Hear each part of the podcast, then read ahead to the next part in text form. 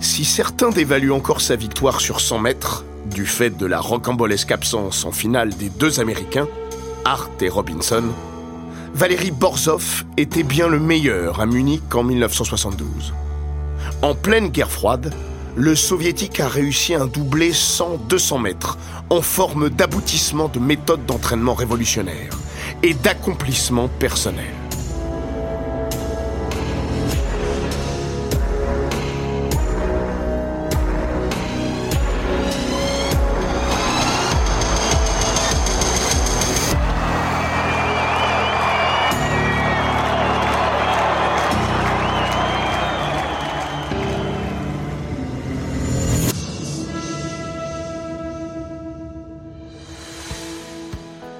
Bienvenue dans Les Grands Récits, le podcast d'Eurosport qui vous plonge dans la folle histoire du sport. Entre pages de légendes, souvenirs enfouis et histoires méconnues. Dans l'épisode d'aujourd'hui, nous allons vous raconter le fabuleux destin de Valérie Borzov, sprinter hors pair, dont l'histoire aura définitivement marqué les Jeux Olympiques de Munich 1972. Chers auditeurs, Retrouvez dès à présent les aventures de vos sportifs et vos sportives préférés en librairie. En effet, le livre Les Grands Récits est paru aux éditions Amphora. Il est écrit par les journalistes Laurent Vergne et Maxime Dupuis. Alors n'attendez plus et courez vite chez votre libraire le plus proche. Hey, I'm Ryan Reynolds. Recently, I asked Mint Mobile's legal team if big wireless companies are allowed to raise prices due to inflation. They said yes. And then when I asked if raising prices technically violates those onerous two-year contracts, they said, "What the f*** are you talking about? You insane Hollywood ass." So to recap, we're cutting the price of Mint Unlimited from $30 a month to just $15 a month. Give it a try at mintmobile.com slash switch. $45 up front for three months plus taxes and fees. Promo rate for new customers for limited time. Unlimited more than 40 gigabytes per month. Slows. Full terms at mintmobile.com.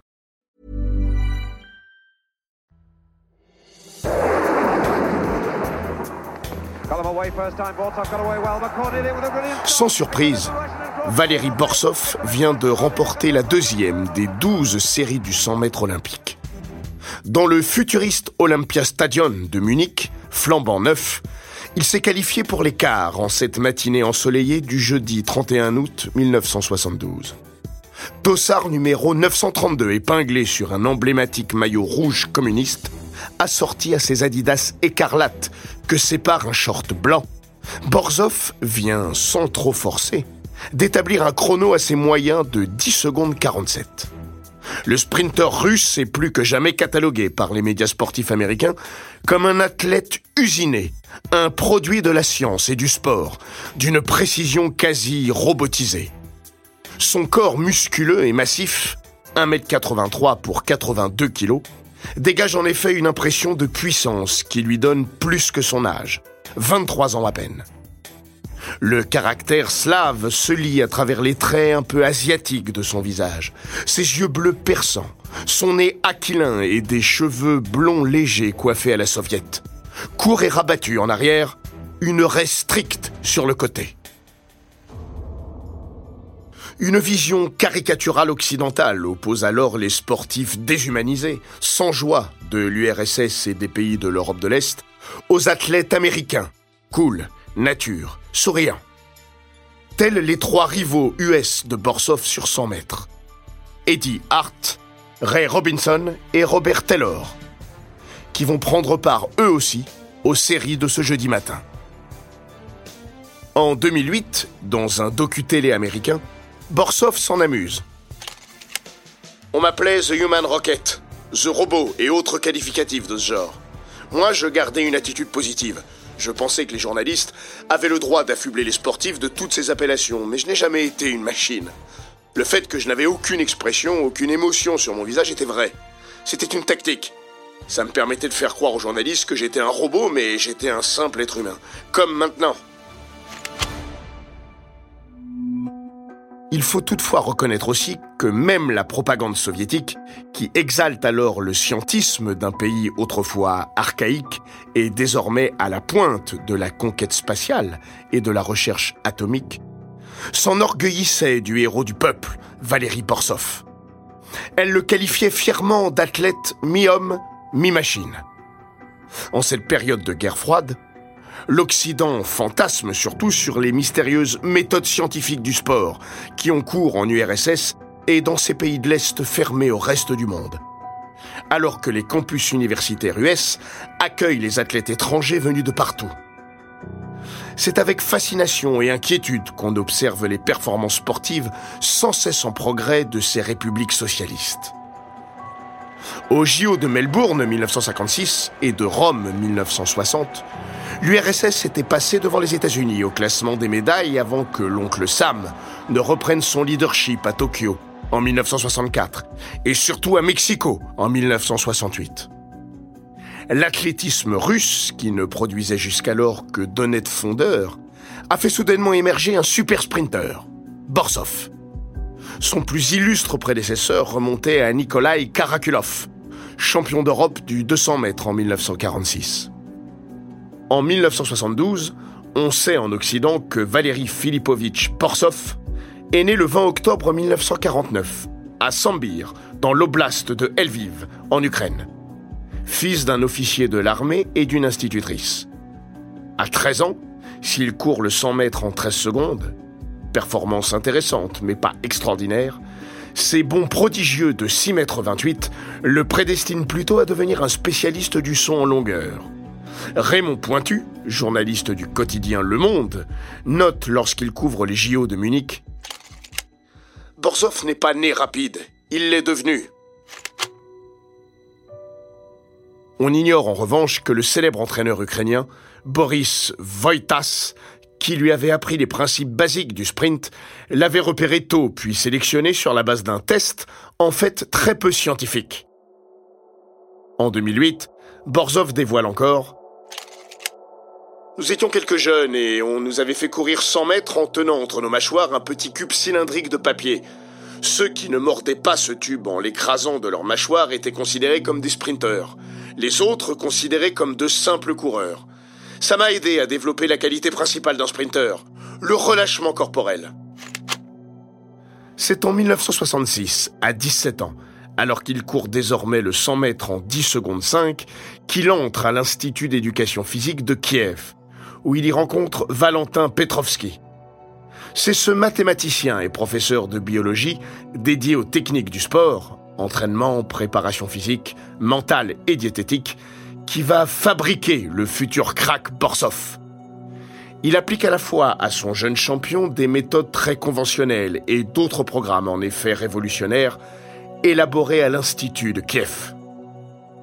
Travaillant avec son équipe composée de mathématiciens et de divers scientifiques, Petrovski dissèque les courses de Borsov dans les moindres détails inédits. Ses réactions sont enregistrées et ses mouvements sont filmés selon un protocole de perfectionnement réservé aux grands danseurs des ballets russes. Valérie étudie aussi les vidéos des grands sprinteurs contemporains et ceux du passé, en analysant leurs techniques de départ. Comment savoir gicler promptement des starting blocks et comment adopter ensuite le meilleur angle d'inclination du corps? Il emprunte enfin à la très américaine relaxation musculaire progressive d'Edmund Jacobson, médecin physiologiste universitaire de Chicago. Elle lui fait consciemment ressentir l'effort de chaque muscle des jambes qu'il peut relaxer sur commande, parvenant naturellement à un relâchement corporel optimal. Les performances au plus haut niveau et les titres s'enchaînent rapidement. En salle d'abord, où il devient en 1968 co-recordman du monde du 60 mètres en 6 secondes 4, en 1968, il devient aussi champion d'Europe junior sur 100 mètres. Le 18 août 1969, à Kiev, il égale le record d'Europe du 100 mètres en 10 secondes pile. Un chrono qui suscite doutes et interrogations. Mais qu'il fait taire un mois plus tard en remportant à 19 ans le titre de champion d'Europe à Athènes en 10 secondes 4, malgré un fort vent défavorable. Au championnat d'Europe d'Helsinki de 1971, il réalise même le doublé sur 100 et 200 en 10 secondes 27 et 20 secondes 30, loin devant tous ses concurrents. Petrovski n'a pas robotisé Borsov. Il a concouru à ce qu'il se révèle progressivement à lui-même, pas à pas. En 2008, Borsov insiste. Chaque course était un exercice calculé, minuté, et chaque victoire une nouvelle étape franchie. Nous n'avons jamais planifié d'objectifs que je n'aurais jamais été capable d'atteindre. Ces performances m'ont rendu confiant et elles m'ont toujours maintenu mentalement équilibré. Mais c'est aussi en se mesurant au meilleur sprinter américain qu'il s'est hissé au sommet du sprint mondial. Si le clash des titans USA-URSS voit s'affronter depuis 1945 les deux superpuissances sur le terrain idéologique et géostratégique, le volet sportif participe également d'un fantastique concours de propagande qui fascine le reste de la planète. Chaque année, depuis 1958, le fameux meeting d'athlétisme USA contre URSS, qui se dispute à tour de rôle dans chacun des deux pays, est le théâtre de joutes épiques. Or, en juillet 1971, dans ce duel achevé sur un score de parité, Valérie Borsov a gagné le 100 mètres en terrain ennemi, à l'Edwards Stadium de Berkeley. Un affront. C'est pourquoi il avait été officiellement classé numéro un mondial du 100 mètres cette année-là. Mais le camouflet de Berkeley avait vite été dissipé un an après, en juillet 1972, lors des toujours très attendues sélections pré-olympiques américaines. Au célèbre Award Field de Eugene, Eddie Hart avait remporté le 100 mètres devant Ray Robinson. Robert Taylor, troisième en 10 secondes, s'était également qualifié pour les JO de Munich, prévus deux mois plus tard. Symbole d'une hégémonie US dans la discipline reine de l'olympisme, Eddie Hart, l'homme le plus rapide du monde selon les médias US, en devient le favori incontestable à l'approche du rendez-vous munichois. C'est ce qu'on pense, du moins, dans le camp américain qui ignore Valérie Borsov. Au début de la saison estivale de 1972, un certain Mel Pender, sixième de la finale de Mexico 68, fanfaronne. Borsov, connais pas. À Munich, le sprint sera une lutte entre les États-Unis et la Jamaïque. De Borsov, il n'y aura point trace. Et puis, la domination états-unienne sur 100 mètres ne s'établissait-elle pas jusqu'ici à 12 victoires US sur les 16 éditions des Jeux de 1896 à 1968 Et en effet, en cette fin de matinée toujours plus ensoleillée du jeudi 31 juillet 1972, Ray Robinson, série 6, 10 secondes 56, Eddie Hart, série 11, 10 secondes 47, et Robert Taylor, série 12, 10 secondes 32, ont tous survolé la fin des qualifs du 100 mètres en se classant chacun premier de leur course avec une facilité déconcertante. Tout ce beau monde, les trois Américains, Borsov et le redoutable Jamaïcain Lennox Miller, médaille d'argent à Mexico, doit se retrouver à nouveau dans l'après-midi sur le tartan d'un Olympia Stadium qu'on espère plus rempli. Les 40 sprinteurs appelés à disputer les quarts de finale seront répartis en 5 séries les heures s'écoulent paisiblement et à 16h17, les trois coureurs, Robinson, Hart et Taylor, accompagnés du coach assistant du sprint olympique US, Stan Wright, quittent le village olympique. Ils se dirigent à pied à l'arrêt du minibus qui doit les conduire à l'Olympia Stadium, non loin d'ici, où ils y débuteront leur échauffement. En fin de matinée, après leur série prometteuse, Stan Wright avait informé ses trois coureurs que les qualifs des quarts de finale ne commenceraient pas avant 18h. Chemin faisant, les quatre hommes font une courte halte au QG de la chaîne TV ABC, située à deux pas de l'arrêt de bus. Robinson raconte ensuite une histoire qu'il a narrée tant de fois. On était en train de regarder un écran, une course de 100 mètres. Je demande alors à un technicien si c'était un replay des courses de ce matin. Et il me dit Hé, c'est ta course Elle est en train de commencer maintenant en effet, c'est la première série. La sienne. La télé affiche ligne 2, Ray Robinson, United States. NA pour Not Available. Non présent. Panique totale.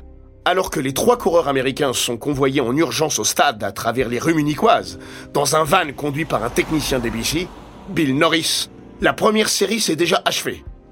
Elle est remportée par le coureur malgache Jean-Louis Ravelo Manansoa les coureurs américains arrivent au stade, déboulent dans la chambre d'appel.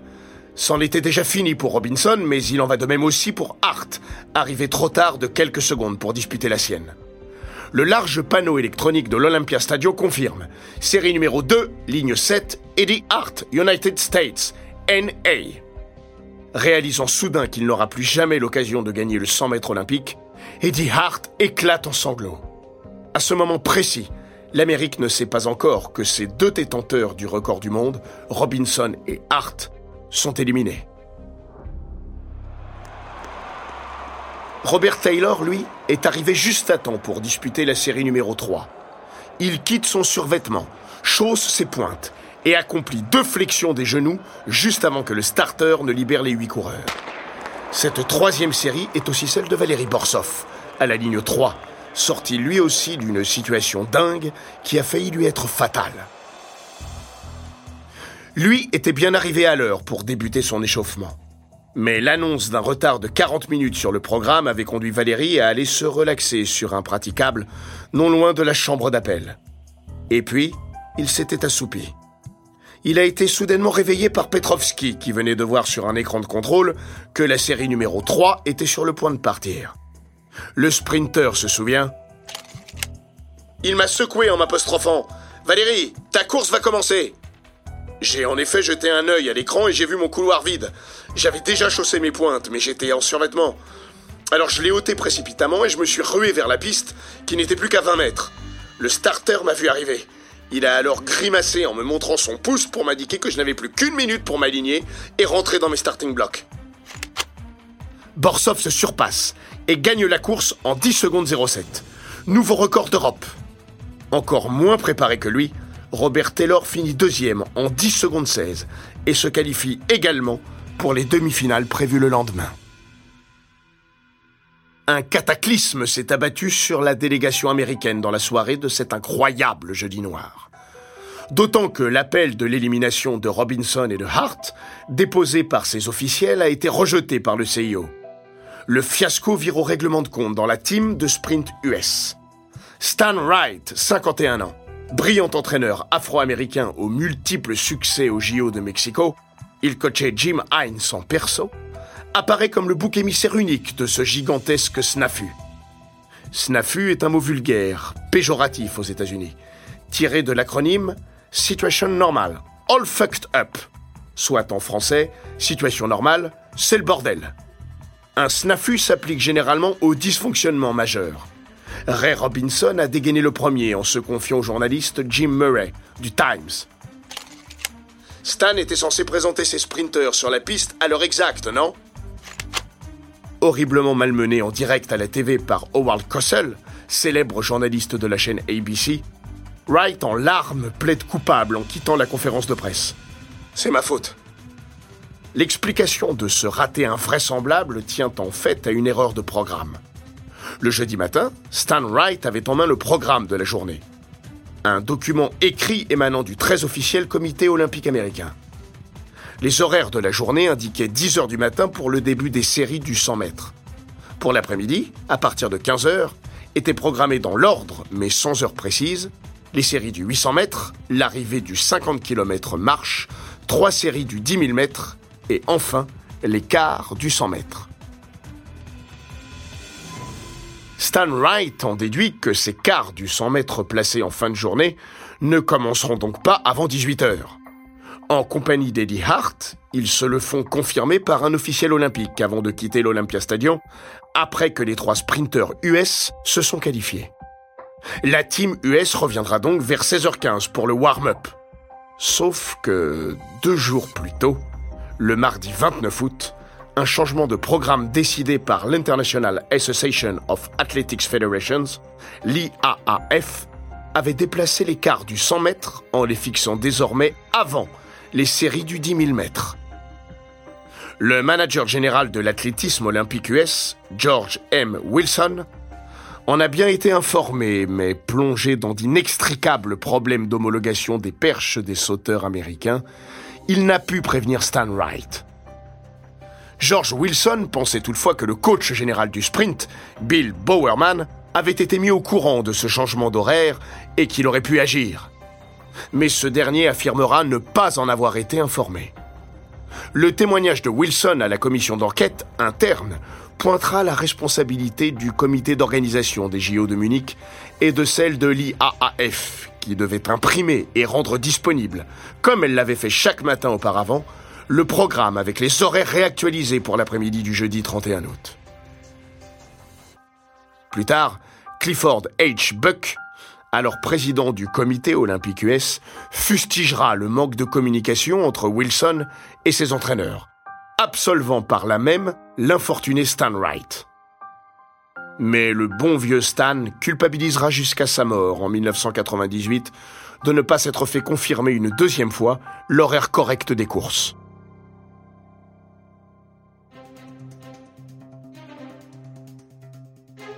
Vendredi 1er septembre est le jour le plus attendu de cette Olympiade munichoise. Comme tous les quatre ans, le monde va s'arrêter à l'heure de la grande finale du 100 mètres durant une dizaine de secondes d'éternité. Mais place aux deux demi-finales d'abord. Dans la première, Valérie Borsov, désormais favori numéro 1, marque à nouveau son territoire en gagnant dans un bon temps de 10 secondes 21. Il devance le prodige de Trinité et Tobago, Aisley Crawford, 10 secondes 36.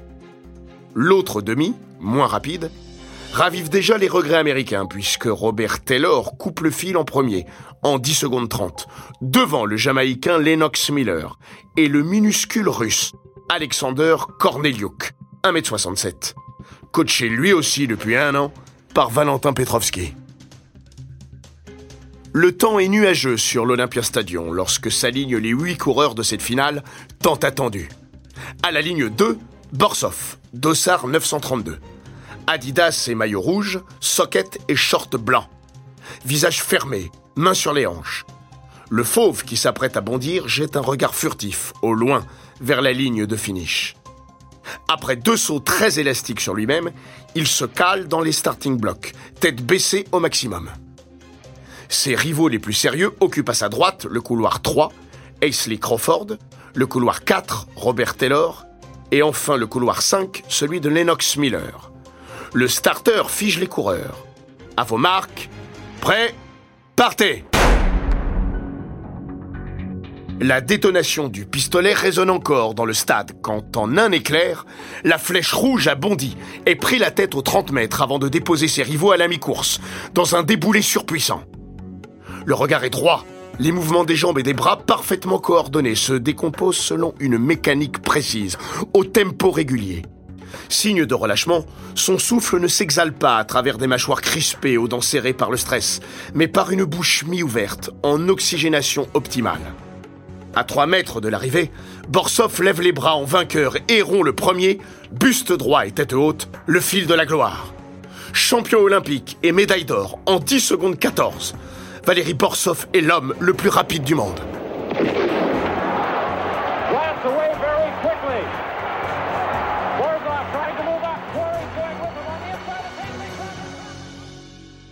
Second et médaille d'argent, Robert Taylor en 10 secondes 24. Troisième et médaille de bronze, Lennox Miller. Le nouveau champion olympique salue brièvement la foule, sans sourire, paraissant à peine essoufflé.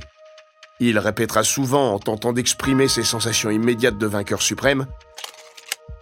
Ma première pensée après avoir franchi la ligne fut Est-ce ainsi si facile de gagner l'or olympique? J'étais si heureux. Revoyons la course au ralenti, telle qu'il l'a décrite plus tard à la télévision soviétique, depuis le jaillissement de ses starting blocks. Il m'est important de ne pas me relever rapidement et de maintenir l'angle d'inclinaison de mon corps lors des 30 premiers mètres. En me redressant graduellement, je parviens ainsi à ma vitesse maximale lors de ces 30 mètres. Ensuite, je maintiens cette vitesse durant les 70 mètres restants. J'entends le souffle crispé de mes adversaires à ma droite et à ma gauche. C'était très impressionnant. Les huit sprinteurs jouent leur propre partition musicale. Après 50 mètres, vous pouvez déjà voir à quelle place vous allez finir. Aux 70 mètres, tous les doutes se dissipent. Quand j'ai fini, j'ai levé les mains au ciel, ce qui ne me ressemble pas. C'était émotionnel.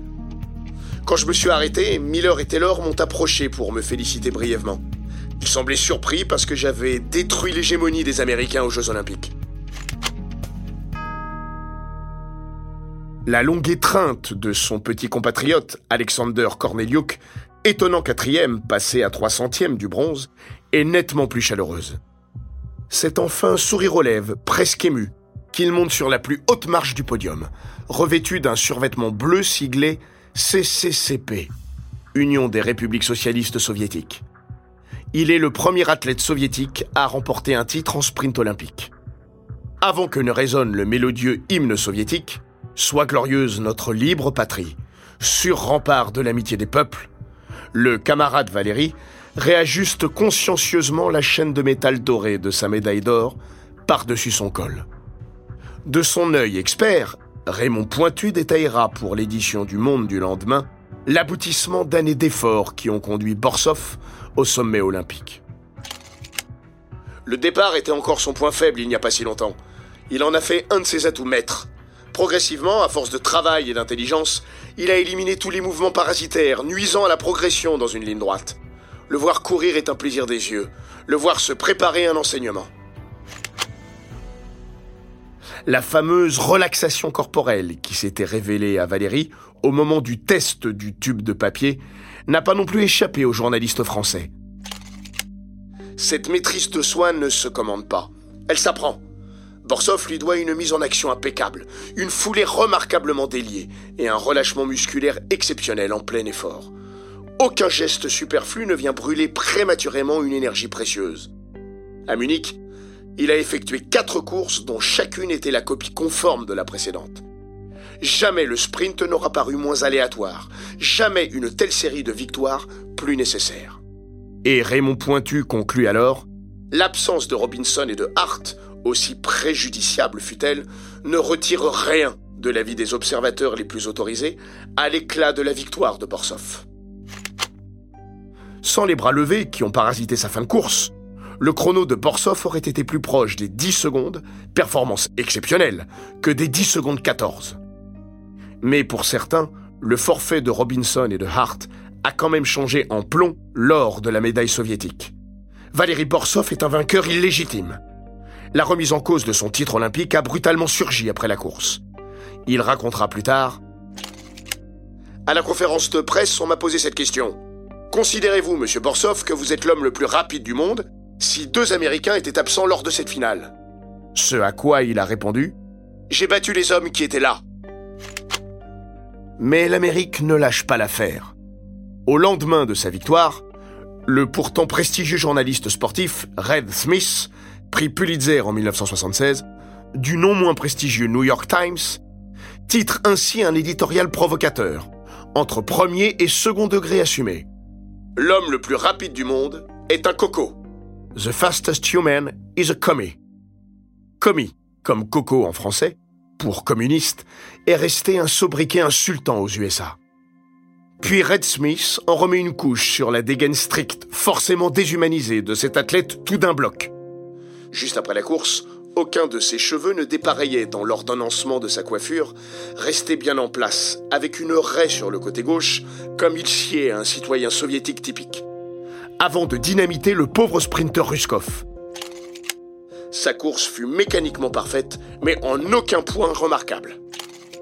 Des années plus tard, Frank Litsky, autre célèbre plume sportive du New York Times, avait également raconté dans un documentaire TV américain à cette époque, dans les années 70, Valéry Borsov était considéré comme un russe, un communiste, un sale type quoi.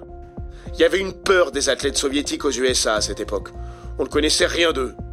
Beaucoup pensaient que Borsov était le prototype du nouveau super athlète. Mais il ne l'était pas. Il était juste un bon athlète. L'inconsolable Stan Wright, lui, refera le match durant sa vie entière. Il n'y a aucun doute dans mon esprit si ce qui s'est passé n'était pas arrivé, Eddie Hart aurait gagné la médaille d'or à Munich. En 1984, le grand universitaire américain devenu historien de l'olympisme, David Waleshinsky, tentera de réhabiliter l'image d'automates soldats préprogrammés par les savants soviétiques qui collent à Borzov aux USA. Il citera une confidence que lui avait narrée le champion, dévoré par une authentique passion de la course. Je suis souvent pris d'une envie urgente. Je suis dans la rue et je ressens tout d'un coup un besoin irrépressible de courir. Je dois absolument courir sans même prêter attention aux passants, alors que je suis en costume cravate, mon chapeau sur la tête. Mais les conventions sociales reprennent le dessus et je parviens à m'en empêcher. Quant aux inévitables soupçons de dopage qui entouraient les athlètes des pays de l'Est, souvent à raison et notamment ceux de RDA, Borsov y coupera court en 2013, lors d'un entretien accordé à David Owen, journaliste américain. Ni dopage, ni médicaments, rien. Seulement des vitamines et des sels en été. En 2022, Valérie Borzov est âgée de 72 ans. On ne lui a connu a priori aucun grave incident de santé. En outre, la fille, née de son union avec Ludmila Turichiva, la grande gymnaste russe, elle aussi multimédaillée à Munich, n'a jamais présenté de graves pathologies parfois rencontrées chez les enfants d'athlètes cobayes des pays de l'Est, traitées scientifiquement dans les années 70-80. L'athlétisme américain se persuade qu'il va obtenir sa revanche le lundi 4 septembre sur 200 mètres, épreuve à laquelle s'alignera aussi Borsov. Une participation pourtant non prévue au départ, révélera-t-il encore à David Owen. Je n'avais pas prévu de courir sur le 200, mais l'entraîneur en chef de l'athlétisme russe m'avait sollicité. Vous savez, c'est pas facile de courir 4 fois 100 mètres, 4 fois 200 mètres et 3 fois en relais 4 fois 100 mètres. C'est pour ça que je n'avais pas envisagé de courir le 200. Alors le directeur général de l'équipe nationale du RSS en personne m'a demandé de courir pour ramener des points. Parce que dans le système soviétique, figurer aux 8 premières places d'une compétition permettait de gagner des points comptant pour les organisations régionales du pays. Le nombre de médailles et le nombre de points servaient d'outils d'évaluation afin de déterminer si tel ou tel comité sportif régionaux était performant ou non. La veille des premières séries du 200 mètres, j'ai donc décidé d'y prendre part, mais seulement pour passer un maximum de tours. Le dimanche 3 septembre, le médaillé d'or du 100 mètres écrase la concurrence en remportant sa série et son quart de finale. Le lundi, à 15h25, il remporte sa demi face aux deux Américains, Larry Burton et Chuck Smith, et se qualifie pour la finale. À 18h10, il se cale à nouveau dans ses starting blocks. Dossard 932, au couloir 5. Borsov se présente contre trois Américains revanchards en maillot blanc.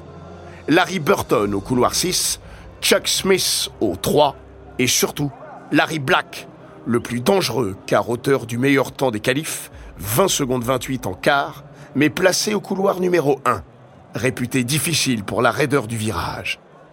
Malgré l'armada US, c'est bien sur Borsov que s'attarde le réalisateur TV, juste avant le départ, comme une prémonition. Le record du monde de la distance, 19 secondes 83, est toujours détenu par Tommy Smith, établi au JO de Mexico, où lui et John Carlos avaient montré le point ganté du Black Power sur le podium.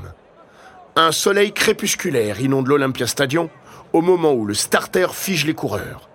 Avant Marc, prêt, partez Départ canon de Larry Black, qui bouffe l'Italien Pietro Menea. Ligne 2, au bout de 20 mètres. Black vire même en tête à la sortie du virage, devançant nettement Borsov de 2 mètres. Il mène encore la course au milieu de la ligne droite aux 150 mètres, lorsque The Human Rocket, en tunique rouge, produit son effort irrésistible. Comme aspiré par la ligne de finish, il accélère sans se désunir.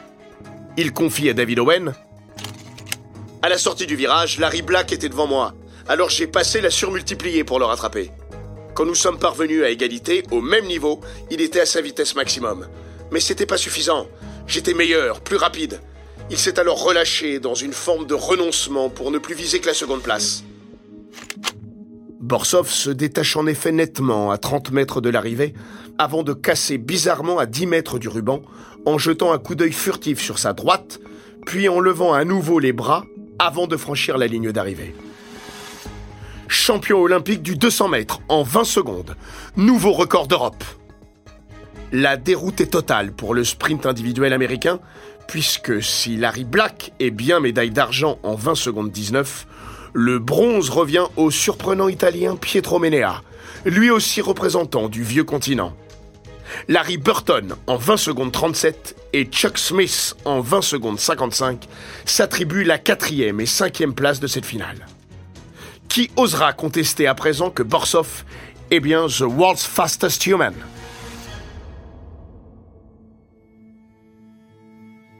Inscrit au dernier moment sur 200 mètres, il y a battu les trois meilleurs Américains, spécialistes d'une épreuve que beaucoup considèrent comme la course de sprint ultime, en raison de la dynamique qui projette les coureurs lancés au moment d'attaquer la ligne droite. Valérie savoure son double titre olympique 100 et 200, inédit jusqu'à aujourd'hui pour un Européen. Mais rendu amer par les chicaneries qui ont suivi son titre olympique sur 100 mètres, il refuse toute interview. Valérie Borsov n'a plus qu'à attendre patiemment les épreuves du relais 4 x 100 mètres, qui se tiendront dans 5 jours, samedi 9 septembre pour les qualifs et dimanche 10 pour la grande finale. Mais dans la nuit du mardi 5 septembre, alors que la surexcitation de sa deuxième médaille olympique l'empêche de dormir, il est témoin d'une scène étrange. Il était 3 heures du matin et je suis sorti de ma chambre pour aller marcher dehors, au pied du bâtiment de la délégation soviétique. J'ai vu ce qui s'avérera être un terroriste en survêtement et armé d'une kalachnikov sauter par-dessus un des murs d'enceinte du village olympique. J'ai pensé que c'était la police allemande qui faisait un exercice de routine. Mais au matin, le village était entièrement sous contrôle militaire. Notre bâtiment, ainsi que celui de la France, tout près, était à 150 mètres à peine de la résidence des athlètes israéliens. Tout le village pouvait voir les terroristes apparaître parfois au balcon. C'était difficile à croire, mais c'était bien la réalité. On n'était pas au cinéma. Huit Palestiniens de l'organisation Septembre Noir se sont en fait introduits au village olympique et pris en otage des membres de la délégation israélienne. L'assaut désordonné de la police allemande dans la nuit du 5 au 6 septembre a abouti à un carnage. Onze Israéliens sont tués, ainsi qu'un policier allemand et cinq des huit Palestiniens. C'est un désastre pour la RFA qui, à travers ses JO de Munich, voulait célébrer par le sport à la fois la période de détente dans les relations Est-Ouest et surtout faire oublier les sinistres Jeux olympiques hitlériens de 1936. Suite à la tragédie, on pense un temps à suspendre les Jeux, voire à les clore. Mais ils doivent continuer. The Games must go on, proclame le président du CIO, Avery Brundage, dans l'Olympia Stadium au cours d'une cérémonie funèbre à la mémoire des victimes. Au mât, le drapeau olympique en berne flotte au vent. C'est dans cette atmosphère endeuillée que vont donc s'achever les Jeux de la 20e Olympiade de l'ère moderne, avec au programme les traditionnelles et spectaculaires courses de relais 4 x 100 mètres et 4 x 400 mètres. Le 4 x 100 mètres doit normalement agir comme la consolante des deux défaites aux 100 et 200 mètres pour le sprint d'équipe américain qui part largement favori. Outre le record du monde, 38 secondes 20 établi à Mexico, le nouveau quatuor états-unien rassemblé à Munich apparaît comme intouchable. Larry Black, Robert Taylor, Gerald Tinker et Eddie Hart ont survolé les qualifs en progressant vers la finale de 38 secondes 96 en série à 38 secondes 54 en demi. Avec Alexander Korneliuk, Vladimir Lovetsky, Joris Silovs et Valérie Borsov, l'URSS, à la ligne 4, se présente en rival la plus directe des USA, placée à la ligne 1. Le monde entier attend évidemment le duel manqué du 1er septembre que peuvent maintenant se livrer Hart et Borsov, positionnés tous les deux en quatrième coureur? Mais de suspense, il n'y aura pas. Les transmissions parfaites du relais américain et le virage sensationnel accompli par Gerald Tinker propulsent Eddie Hart nettement en tête au moment d'aborder la dernière ligne droite. Hart conserve jusqu'au bout les 5 mètres d'avance pris sur Borsov au dernier passage de témoin. Et il y coupe le ruban lancé comme une balle, les USA sont à nouveau champions olympiques. Curieusement, à 5 mètres de la ligne d'arrivée, Borsov a de nouveau levé les bras au ciel, tout heureux cette fois-là, non pas d'avoir triomphé, mais d'avoir décroché l'argent. Comme si cette épreuve avait été préemptée par le Quator US en maillot blanc, qui bat d'ailleurs le record du monde en 38 secondes 19. Et voilà le Caritas olympique américain parti main dans la main effectuer un tour d'honneur. Pourtant, dans le détail, ce triomphe US n'est pas si total. Borsov a été chronométré, lancé en 9 secondes 21 dans la ligne droite et Hart 9 secondes 25. Preuve définitive que Borsov était bel et bien le maître incontestable du sprint des JO en 1972. Eddie Hart ne se posera pas la question, préférant savourer une revanche sur le destin. Soulagé, il dira J'ai été plus chanceux que Ray Robinson. Au moins, je ne suis pas rentré les mains vides. Avec deux médailles d'or individuelles et une d'argent par équipe, ainsi que deux records d'Europe du 100 et 200 mètres, Valérie Borsov aura été au moins, à coup sûr, le grand triomphateur des épreuves d'athlétisme de Munich. Il est même le symbole de la victoire très politique de la Russie soviétique au tableau des médailles. L'URSS se classe en effet à la première place avec 99 breloques, dont 50 en or, devant les USA, second avec 94, dont 33 en or. Puis la RDA, troisième avec 66, dont 20 en or. Et enfin sa sœur rivale, la RFA, quatrième avec 40, dont 13 en or. Le bloc socialiste sort donc vainqueur de l'affrontement Est-Ouest en instrumentalisant comme il se doit ses champions. Humble, travailleur et plein de vitalité. Le camarade Valéry rentra au pays couvert de gloire. Après une tournée de promotion de grands héros soviétiques organisée par le régime à travers le pays, il reprit difficilement le cours normal de sa vie, découvrant que la gloire soudaine supportait de grandes responsabilités. Il se confesse. Gagner l'or olympique changea ma vie dans de grandes proportions. À l'université, je me sentais honteux quand j'étais pas bon parce que j'étais connu de tous. La médaille d'or est à double tranchant, la rose et les épines. Si l'homme connaît une réadaptation délicate dans la vie courante, l'athlète poursuit sa moisson de titres en remportant en 1974 une troisième couronne européenne sur 100 mètres devant Pietro Menea, son grand rival continental. Il participe au JO 1976 de Montréal avec des ambitions réelles mais mesurées. Mal remis d'une blessure qui a retardé sa préparation, il termine toutefois troisième et médaille de bronze du 100 mètres en 10 secondes 14, le même temps qu'à Munich. Derrière le Trinidadien Aisley Crawford, médaille d'or, et le Jamaïcain Don Carey en argent. À David Allen, il se confie. Sans cette blessure, je pense que j'aurais eu la possibilité de gagner à nouveau. Borsov s'adjuge enfin une ultime médaille olympique en bronze sur 4 fois 100 mètres. Alors que son étoile a pâli, un autre météore du sport soviétique, ukrainien lui aussi, se distingue avec éclat. Il s'appelle Oleg Blokin. C'est l'attaquant phare du Dynamo Kiev, coaché par Valéry Lobanovsky et vainqueur de la Coupe d'Europe des vainqueurs de coupe et de la Supercoupe d'Europe 1975. Depuis George Best et Johan Cruyff, Blokin est la nouvelle flèche supersonique du football mondial. Oleg et Valérie, grands passionnés de foot, se livreront même quelques duels amicaux sur la cendrée du stade de Kiev, comme un passage de témoin entre un champion déclinant et un autre champion en pleine ascension.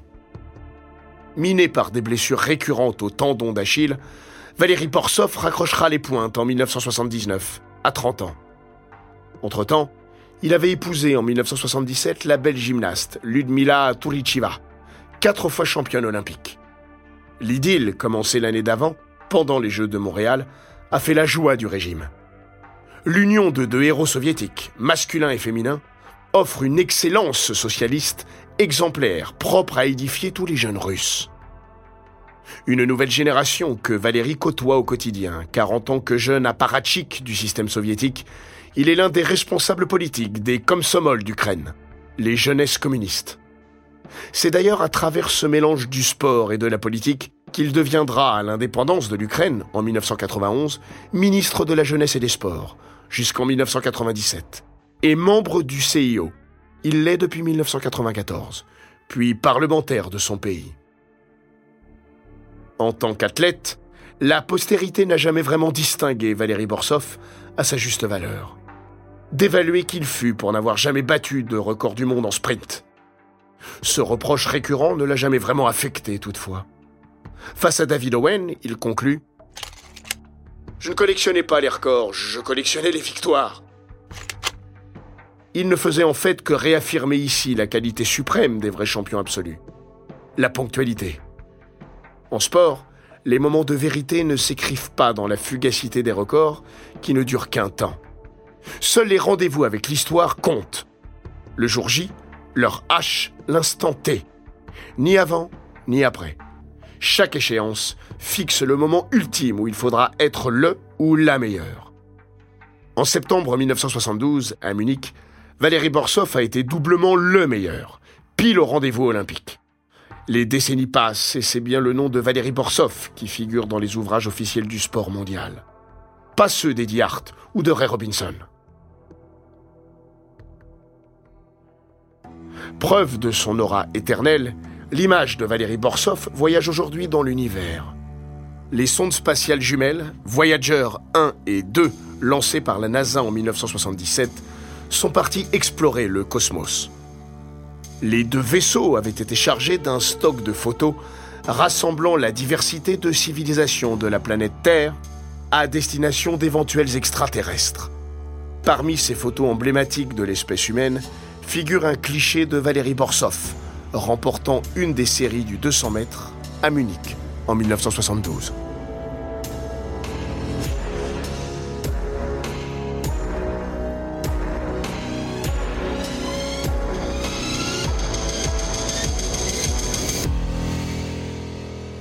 Cet épisode des grands récits d'Eurosport a été écrit par Shérif Guémour.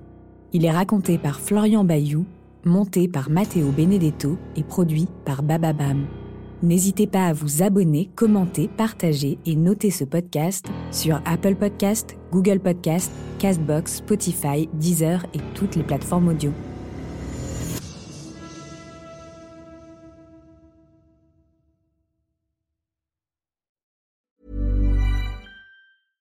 When it comes to your finances, you think you've done it all. You've saved, you've researched, and you've invested all that you can. Now it's time to take those investments to the next level by using the brand behind every great investor, Yahoo Finance. As America's number one finance destination, Yahoo Finance has everything you need, whether you're a seasoned trader or just dipping your toes into the market. Join the millions of investors who trust Yahoo Finance to guide them on their financial journey. For comprehensive financial news and analysis, visit yahoofinance.com the number one financial destination, yahoofinance.com.